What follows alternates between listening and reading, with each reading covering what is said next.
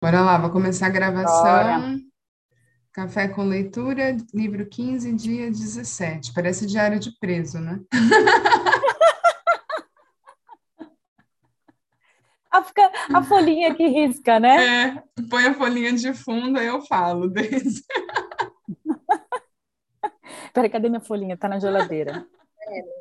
Todo dia 1 de outubro tem aquela brincadeira do Diário de um Detento, do Racionais MCs. Não sei se você já recebeu esse meme. Não. Não. É, aí eles mandam, é um meme com áudio, né? São Paulo, 1 de outubro, e a data. é a música do Racionais. Ai, caramba. Bora Ai, lá. tamo junto. Soltem os cintos, porque o primeiro tema já começa cabeludo. Ontem foi. Caraca, ontem foi tiro, porrada e bomba. Vamos continuar. Foi. Vamos continuar. Peguem os seus. Soltem os seus escudos. Soltem são os seus escudos, Escudos. Como nós falamos aqui. desarmem-se. É o último. É a última parte do último capítulo. Depois é só mais alguns presentes. A coragem para estar vulnerável. Isso, isso. Quer que eu comece, amiga? Bora lá. Então vamos lá. A coragem para estar vulnerável. Antes de escrever esta parte do livro, nossa, ela deixou para o final. Espalhei. Por que será?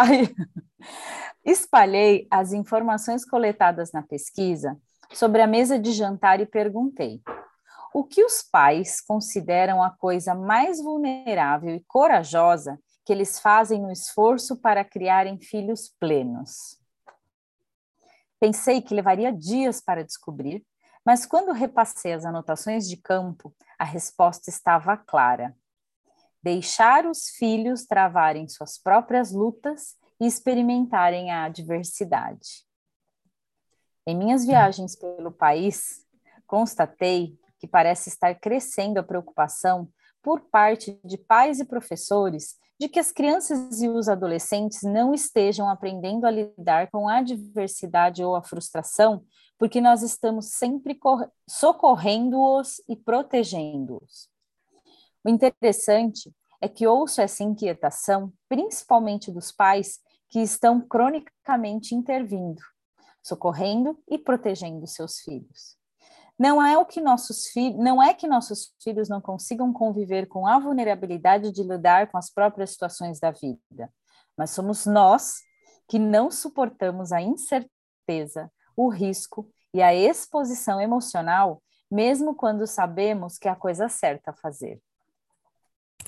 Eu costumava me opor a deixar meus filhos a fazerem as coisas do jeito deles, mas extraí um ensinamento de minha pesquisa que mudou drasticamente meu ponto de vista.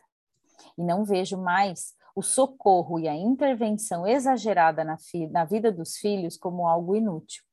Agora os vejo como algo perigoso. Não me entenda mal. Ainda luto e ainda me meto quando não devia. Mas agora penso duas vezes antes de deixar a ansiedade ditar minhas atitudes. Isso porque sei que a esperança faz parte da luta. Se quisermos que nossos filhos desenvolvam altos níveis de esperança, precisamos deixá-los travar suas próprias batalhas. Aliás, além de amor e aceitação, o que mais quero que meus filhos desenvolvam é um profundo sentido de esperança. Experiência com adversidade, determinação e coragem apareceram em minha pesquisa como importantes características da vida plena. Quando mergulhei na literatura para buscar um conceito que tivesse todos esses elementos, encontrei a pesquisa sobre esperança do PhD em psicologia Charles R. Schneider. Fiquei surpresa. Primeiro, eu pensava que esperança fosse uma emoção morna e difusa, a sensação de uma possibilidade.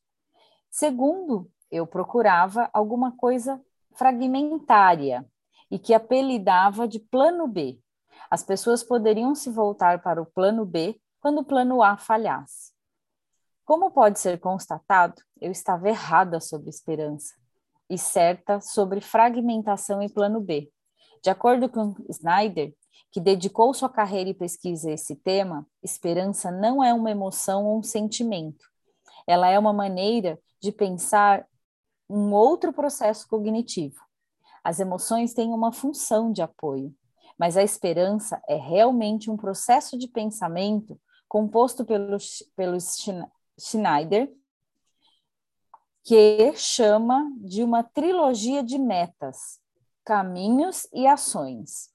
Em termos resumidos, a esperança ocorre quando temos a capacidade de estabelecer metas realistas, sei onde quero chegar, somos capazes de descobrir como alcançar essas metas, incluindo a capacidade de nos mantermos flexíveis e desenvolvermos rotas alternativas.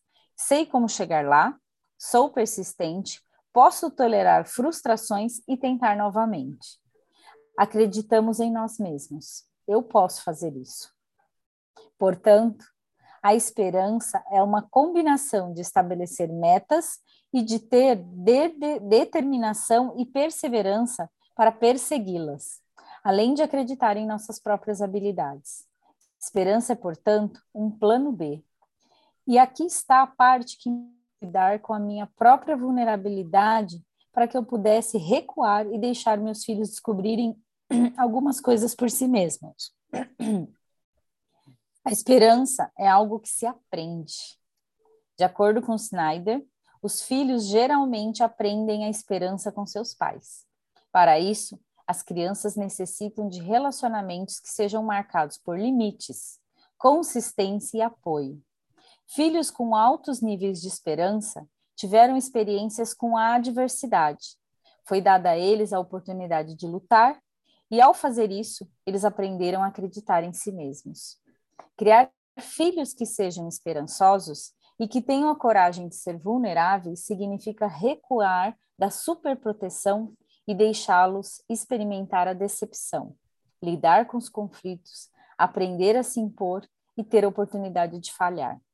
Se estivermos sempre seguindo nossos filhos na arena da vida, calando as críticas e assegurando suas vitórias, eles nunca aprenderão por conta própria que têm capacidade de viver com ousadia.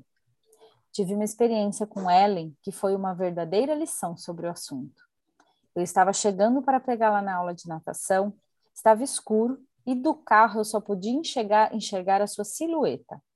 Mas pela postura eu sabia que alguma coisa estava errada. Quando Ellen entrou no carro, se lançou para o branco da frente e antes que eu pudesse perguntar qualquer coisa, ela estava chorando que aconteceu, filha? Você está bem? Ela olhou para fora da janela, respirou fundo, enxugou as lágrimas na manga do casaco e disse: Vou ter que nadar os 100 metros na modalidade peito na competição de sábado. Percebi que isso era algo realmente ruim no universo dela. Por isso tentei não me mostrar aliviada, como na verdade eu estava, pois para variar eu já tinha imaginado o pior. Você não entende. Eu não posso competir em nado peito. Sou horrível. Você não faz ideia. Eu implorei para o professor não me inscrever nessa competição. Eu já me preparava para responder com alguma coisa solidária e encorajadora quando acessei a entrada da garagem. Mas ela me olhou direto nos olhos, pôs sua mão sobre a minha e disse: Por favor, mamãe, me ajude. Eu ainda vou estar nadando quando as garotas já estiverem fora da piscina. E as nadadoras da próxima prova? E se as nadadoras da próxima prova estiverem se preparando para saltar? Eu sou realmente lenta nesse estilo. Eu não podia respirar, nem podia raciocinar com clareza. De repente, tenho 10 anos e estou no bloco de largada, me preparando para nadar em uma importante competição infantil. Meu pai está na linha de largada e me envia aquele olhar que me diz: vencer ou morrer. Estou na raia, próxima à borda da piscina, a raia lenta. Vai ser um desastre. Momentos antes eu estava sentada no banco das competidoras, imaginando uma corrida até minha bicicleta que estava encostada em uma cerca ali perto. Quando entreouvi meu treinador dizer: Vamos deixá-la nadar nesse grupo de crianças mais velhas. Eu não tenho certeza se ela poderá completar a prova, mas será interessante. Mamãe, mamãe, mamãe, você está me ouvindo? Você vai me ajudar? Vai pedir ao treinador que me coloque em outra prova? A vulnerabilidade se tornou incontrolável e eu quis gritar: Sim, você não precisa nadar em nenhuma prova que não queira nunca. Mas não o fiz. A calma foi uma das minhas novas práticas de plenitude. Então respirei fundo, contei até cinco e disse: Deixe-me falar com seu pai.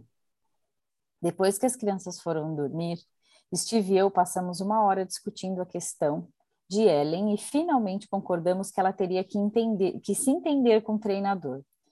Por mais que a decisão parecesse acertada, odiei cada minuto dela e tentei de tudo, desde a briga com Steve até culpar o treinador de Ellen, por expor o meu medo e libertar a minha vulnerabilidade. Ellen ficou chateada quando lhe contei o resultado da nossa conversa e estava ainda mais zangada quando chegou em casa naquela tarde e nos disse que o seu treinador achava que era importante para ela ter uma tomada de tempo oficial naquele evento. Ela cruzou os braços sobre a mesa, baixou os olhos e chorou. Depois de um tempo, levantou a cabeça e disse: Eu podia desistir da prova. Muita gente perde a largada. Uma parte de mim pensou: solução perfeita. Mas então minha filha continuou: Eu não vou ganhar. Não sou boa em nada peito, nem para chegar em segundo ou terceiro lugar, e todos vão estar assistindo. Esta era a oportunidade para redefinir o que é importante para ela. Tornar a cultura de nossa família mais importante do que o evento de natação, do que seus amigos e do que a cultura esportiva ultra competitiva que é dominante em nossa comunidade. Olhei para Ellen e disse: Você pode desistir. Eu provavelmente pensaria nisso se estivesse no seu lugar. Mas e se a sua meta para essa prova de natação não for vencer e nem ao mesmo sair da piscina ao mesmo tempo que as outras garotas? E se a sua meta for comparecer e se molhar? Ellen olhou para mim como se estivesse louca. Só comparecer e entrar na água? perguntou. Contei a ela que tinha passado muitos anos sem tentar fazer alguma coisa que já não fosse muito boa e que essa atitude quase me fez esquecer como é bom ser corajosa. Às vezes, a coisa mais importante, a mais corajosa a se fazer é simplesmente comparecer, expliquei. Steve e eu decidimos não estar próximos quando Ellen fosse chamada, na hora de as meninas se alinharem na largada. Eu nem tinha certeza de que ela estaria lá, mas estava. Ficamos no final da raia onde ela nadaria e prendemos a respiração. Ela olhou diretamente para nós, assentiu com a cabeça e ajustou seus óculos de. Helen foi a última a sair da piscina. As outras competidoras já haviam deixado a água e as meninas da prova seguinte já ocupavam seus lugares. Steve e eu gritamos e aplaudimos o tempo todo. Quando ela finalmente saiu da piscina, caminhou até seu treinador que lhe deu um abraço e fez algum comentário sobre o seu movimento de pernas. Depois, ela se dirigiu até nós, sorrindo e um pouco chorosa. Ela olhou para o pai e para mim e disse: Foi bem ruim, mas eu fiz. Eu compareci e me molhei. Fui corajosa. Escrevi este manifesto para criar filhos porque tive que fazê-lo. Steve e eu precisamos dele. Desprezar as comparações em uma sociedade que usa as aquisições e conquistas para avaliar valor não é fácil. Uso esse manifesto como um barômetro, uma prece e uma meditação quando estou lidando com a vulnerabilidade ou quando sou assolada por medo de não ser boa o bastante em alguma coisa. Ele me faz recordar a descoberta que mudou e que provavelmente salvou a minha vida. Quem somos e como nos relacionamos com o mundo são indicadores muito mais fortes de como nossos filhos se sairão na vida do que tudo que sabemos sobre criação de filhos.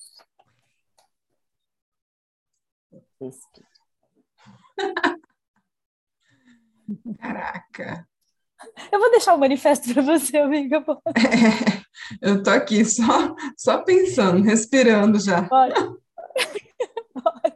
Você já leu ele? Bora lá, galera. Bora lá. Esse é para imprimir, hein, gente? Bora lá. Bora lá. Manifesto pela criação de filhos plenos. Acima de tudo, quero que você saiba que é amado e que tem capacidade de amar. Você descobrirá isso por meio de minhas palavras e atitudes. As lições sobre o amor estão na maneira como eu o trato e como eu trato a mim mesmo. Quero que você se relacione com o mundo a partir de um sentimento de dignidade e de autovalorização. Você descobrirá que é digno de amor, aceitação e alegria todas as vezes que me vir praticando o amor próprio e acolhendo minhas próprias imperfeições. Nós praticaremos a coragem em nossa família ao nos mostrarmos, ao deixarmos que nos vejam e ao valorizarmos a vulnerabilidade. Compartilharemos nossas histórias de fracasso e de vitória. Em nosso lar, sempre haverá espaço para ambas. Nós lhe ensinaremos a compaixão, exercendo-a primeiro com nós mesmos e então uns com os outros. Colocaremos e respeitaremos limites. Valorizaremos o esforço, a esperança e a perseverança.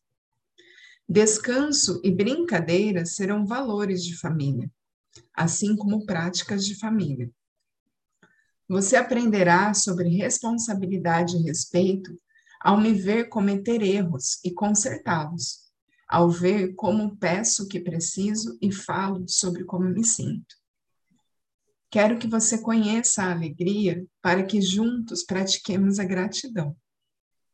Quero que você sinta a alegria para que juntos aprendamos a ser vulneráveis. Quando a incerteza e a escassez baterem a nossa porta, você será capaz de recorrer à ética que permeia nossa vida diária. Juntos, choraremos e enfrentaremos o medo e a tristeza Vou desejar livrá-lo de sua dor, mas em vez disso ficarei ao seu lado e lhe ensinarei como senti-la. Nós vamos rir, cantar, dançar e criar juntos. Sempre teremos permissão para sermos nós mesmos um com o outro. Não importa o que aconteça, você sempre será aceito em nossa casa. Quando iniciar sua jornada para ser uma pessoa plena, o maior presente que poderei dar a você é amar intensamente e viver com ousadia. Não irei ensiná-lo, amá-lo, nem lhe mostrar as coisas de forma perfeita, mas eu deixarei ser visto por você, eu me deixarei ser visto por você e sempre considerarei sagrado o dom de poder vê-lo verdadeira e profundamente. Post-it gigante. Gigante, gente. Esse merece um quadro. Deixar na sala para todo mundo lembrar disso, né? Esse. Caraca. Nossa.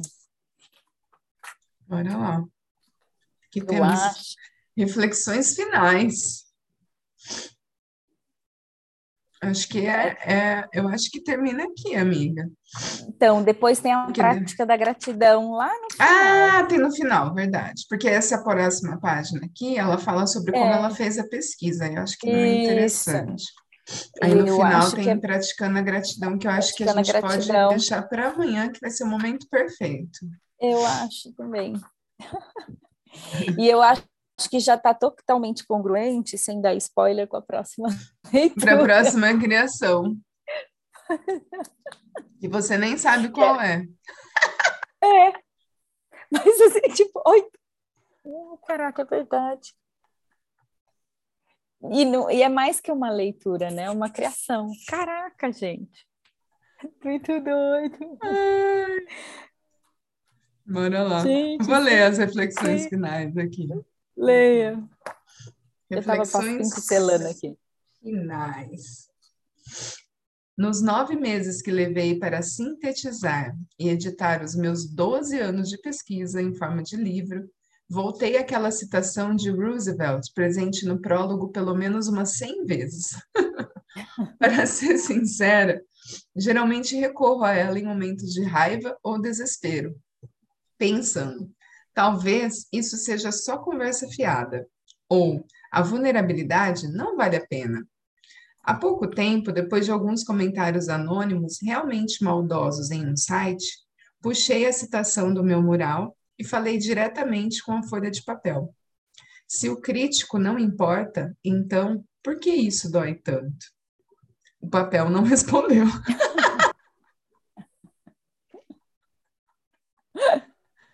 Quando segurei a citação nas mãos, me lembrei de uma entrevista que fiz com um rapaz de vinte e poucos anos. Ele me contou que seus pais lhe mandaram alguns links de minhas palestras na TED e ele realmente gostou da ideia de ser uma pessoa plena e viver com ousadia. Quando me revelou que as palestras o haviam estimulado a dizer para a garota com quem ele vinha saindo há alguns meses que a amava, fiquei aguardando um final feliz para aquela história. Mas não foi o que aconteceu.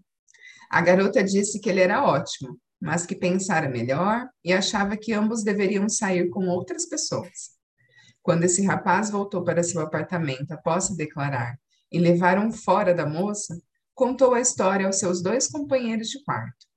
Então ele me disse: os dois estavam concentrados em seus notebooks e, sem nem erguer os olhos, um deles perguntou: O que você esperava? O outro comentou: Que as garotas só gostam de quem não dá bola para elas, não corre atrás. Meu entrevistado então olhou para mim e continuou: Nessa hora, eu me senti um idiota. Durante alguns segundos, fiquei furioso comigo mesmo e também chateado com você.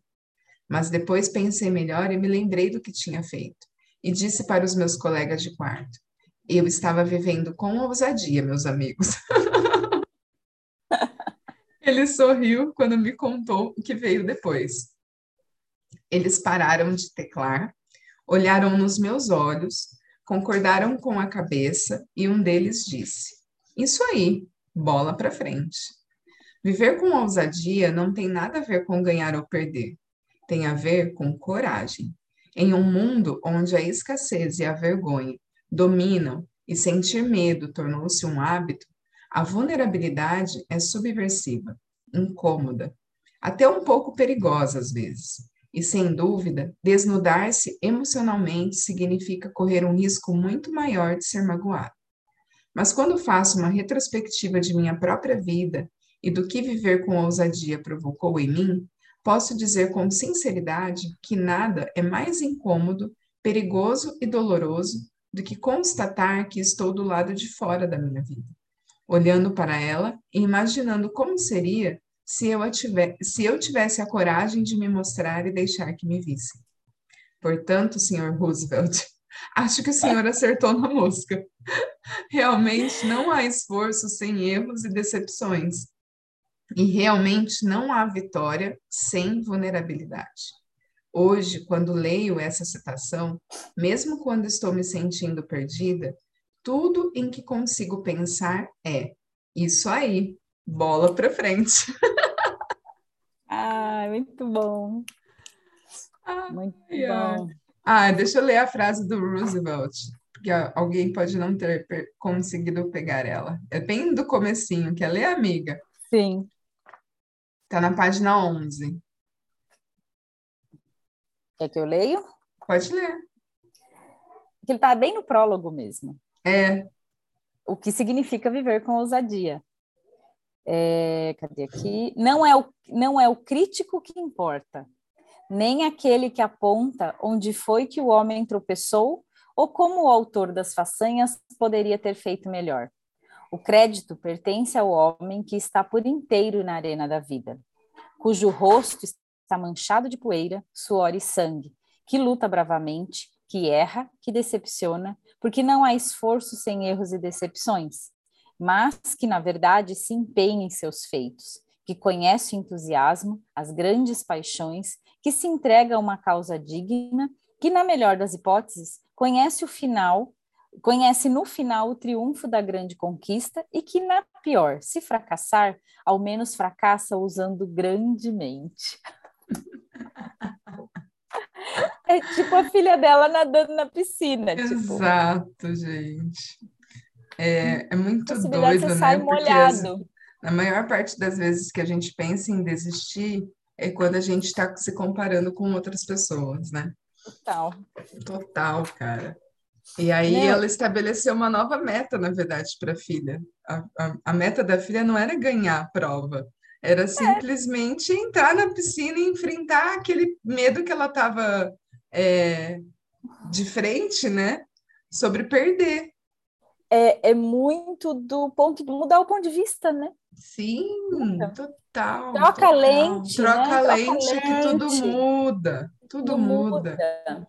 É muito doido. E o quanto, né, Lenzita, gente que hoje está aqui, nesse espaço, quando olha para trás, fala: é, essa situação hoje, gente, seria inimaginável. Inimaginável por diversos motivos. Por, por diversos motivos. Medo, a lista é gigante.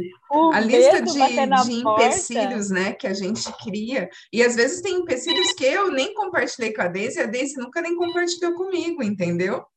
E ainda Porque... tem coisa que, que não E ainda sabe. tem coisa que rola, muitas vezes. É, é, não, não, e não vai parar de acontecer. Os obstáculos, eles sempre vão tentar atrapalhar a jornada de alguma forma. É, mas é o que a gente fala quando a gente está na presença, se a gente tem aquele objetivo, a meta, né, o alvo claro da onde a gente escolhe, a gente acredita no que a gente faz, meu, aí não tem para ninguém, entendeu? É, porque. A gente patina, mas a gente não para. A gente vai de peito escorregando, mas não para. A bicicleta não para, né? Vai sem pedal, vai não sem. Tem roda. freio, galera. Porque também. Vai sem guidão. A meta é a diversão. Sim. O que, que de pior pode acontecer? O alvo é a diversão, gente. O, o quanto que a gente está é... disposto é a dar risada claro. do que vai dar errado, né? Entre aspas. E se der certo, cara, a gente fica assim. E mais ainda, e mais ainda. Quando dá certo, a gente fala: caraca, funcionou. Ai, Jesus, cacete, vamos pedir mais. A gente vai. Vamos pedir mais. É muita pergunta. O que você faria que você jamais imaginou? Essa pergunta, ela vai precisar, mas peraí, se eu nunca imaginei, como que eu posso fazer? Como que eu posso fazer? Faça perguntas e receba, né? As contribuições que elas vão ah, aparecer. E aí, amiga, vem aquela coisa, o quanto a gente está disposto a receber o dar errado, né? Sim! Porque muitas vezes a gente já vai para o espaço, ai, não vai dar certo, então eu nem vou. Uhum. Só que aí, gente, toda vez que a gente não está disposto a não fazer, achando que vai dar errado, uma, você pode criar a realidade dar errado. Só para justificar ou, o seu ponto de vista de que você estava certo. É, é. Exato. ou você vai fazer, pode dar errado, mas se você, você vai estar tá limitando receber. Sim. É isso. Total. Eu acho que isso é muito claro, assim, porque toda a movimentação que o Ellen cria aqui de alguma forma, a gente, às vezes a gente coloca as coisas lá no Instagram e eu falo, nossa, o povo não tem noção do bastidor. E o quanto o povo acha que a gente já vive essa coisa plena, né? Ontem estava sendo contribuição uma pessoa em particular e assim, ah, mas para você é fácil, não, não, mas por que pede mais? Me perguntaram, mas por que pede mais? Se, se, se já tem facilidade, eu falei, porque não mais. Simples assim. Porque todo dia, né? As pessoas acham que tem linha de chegada. Não tem linha de chegada, cara. O desafio, gente, a gente é que determina o tamanho do desafio. O meu desafio essa semana é minha agenda, que tá maluca com meus filhos em casa, porque eu de verdade não estava na presença, não abri a pitomba do aplicativo e eles já estão de férias. E tudo eu ia estar tá batendo cabeça na parede. Assim, Nossa, assim. hoje Imagina a, cena, a pessoa assim, ó. Eu ia estar tá assim batendo cabeça na parede, correndo atrás do rabo. E tipo, ai, não tenho nada. Cara, para. É o que ela falou, para, respira. Respira. E vai. E, e vai. E pior das possibilidades, pede ajuda. Eu acho Sim. que o hub é isso, cara. É, pede tá ajuda. Tá pegando, pede ajuda. Joga Sejam toalha, sabe? Joga toalha. Leva gente. com ousadia. Pede ajuda pro, pro, pro o Belbo, o cara que tá lá na rua caído. Você vai receber contribuição até dele, gente. Vocês estão entendendo? Se abram para as infinitas possibilidades. Sim. O universo é louco. Eu falei o que eu tô tão meia paciência que eu sempre vai trazer, gente. É a história do micróbio na palma da mão, Exato. gente. Essa para mim. Essa ficou, né? Ficou. Eu já falei para um monte de gente. Olha a palma da mão. Qual é Você o maior reconhece? micróbio? Qual, qual que é o mais potente? Qual que vai te dar uma virose? Você consegue identificar? Qual ah, que é o vai. que pode te trazer o, a, a, a nova cepa? Você conhece, consegue reconhecer? Aí eu sei, eu sei, eu sei qual é. Eu tenho lupa. Gente, aí mediante isso a gente é pequeno. A gente se acha, né? A gente e é muito do que a gente falou no bastidor ontem, como a gente se olha no espelho, grande, pequeno né? Sim. Se a gente como é esse olhar, né? Como a gente se olha e como a gente constrói. Porque é uma construção esse nosso olhar também, uma desconstrução e depois uma construção. Porque quando a Ellen começou, a gente não era, não estava sendo a gente. De e agora a gente é a gente. Mas é uma construção, porque a antiga Daisy vira e mexe, né? Vem os gremlins. Todo dia, gente. Todo dia vem. Todo dia. Né, Acorda. Uh! Tirou o pezinho da cama. Tá no chão. Eles estão no chão, né? Vai pisar no chão. tipo, oi, não vai se espreguiçar, é. não vai não sei o quê. É, é muito mimimi, é muito, muito mimimi. E aí, se a gente não está na presença, a gente já capta eles logo no primeiro momento Nossa. que você abre o olho e leva isso para o seu dia. O resto do não, dia. Se bobear, você pode. Você, tudo que você O resto da vida, bolsa, né? A é. sua bolsa tá cheia de gremlins, né? Tá cheia de gremlins. Cheia. Eu acho que esse é o exercício: reconhecer esses gremlins, reconhecer essas vozes externas. E Sim. uma prática que eu acho que eu e a Ellen já consegue fazer com maestria, né, amiga? Reconhecer esses gremlins e quando a gente não consegue sair deles é o pedir ajuda. É o pedir que ajuda. Contribuição o outro pode ser. Que contribuição a Ellen pode ser para mim que eu não estou enxergando, eu não estou vendo, eu estou no buraco, eu estou batendo. Estou no buraco e não tô e tô resistindo e aí, muitas vezes, né? E aí eu, eu vou falar aqui, gente, não tenham vergonha, não tenham medo de mandar um WhatsApp para Ellen, vai lá no perfil dela, My Sunshine Way, ou aqui no Hub. Ellen, no buraco, manda uma pergunta, ela vai tirar assim, ó, tá, é. aí você, hum, tchau, tá, beleza, obrigado, já entendi o recado. Isso para quem já está no nível de consciência, né, assim, mas, mas para quem não está, ela, ela vai me bater. Quem gosta de ficar falando no WhatsApp é Deise. É você. Se você quer jogo rápido, é com ela. Se você já está no nível de consciência, tipo... Exato. É, é com ela. É, é nesse espaço. Comigo ainda fico ali, não Ontem, depois de uma hora, eu falei, meu, quer saber? Mimimi, tchau, vou dormir. Beijo. Fui, entendeu? Tem Hubcast, tem não sei o quê, entendeu? Vou começar a cobrar mentoria, bandeira dobrada, sabe? Assim, é isso aí. Quer. Aí baixou uma Ellen. Ai, quer saber? Tem Hubcast, tem. Se vira. Saco. Não tem mais o que fazer. Que amanhã eu vou ah, acordar. Ah, beijo, fui. Beijo, fui. Aí, entendeu? Às vezes eu puxo a energia dela, falo, nossa senhora, Ellen, manda pergunta. Hum, aí vem. Mas a pessoa cutuca, né? Ai, mas para vocês é tão fácil. A gente escolhe que seja. A gente escolhe. Não é fácil. Seja. Não é fácil. A gente escolhe.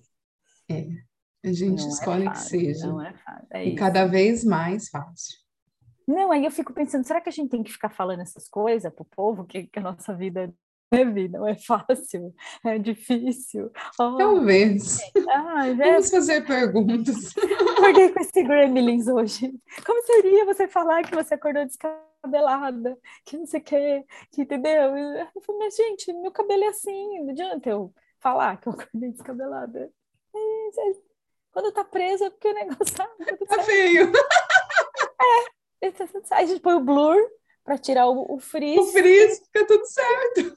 Perfeito, gente. Para isso existe gel. Faça perguntas. Não mais. Mas não torne o friso o seu mimimi, por favor, cara. Por favor.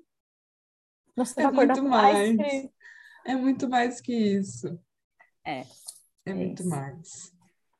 Ai, gente. Estamos ao é vivo isso. That's all, folks. Vamos pegar o negócio do a, a musiquinha do Pernalonga. ai, ai. É, é isso, galera. Não acabamos o livro hoje. Não, Deixamos a gente deixou uma partinha para amanhã. Uma parte é que vai ser muita contribuição para todos.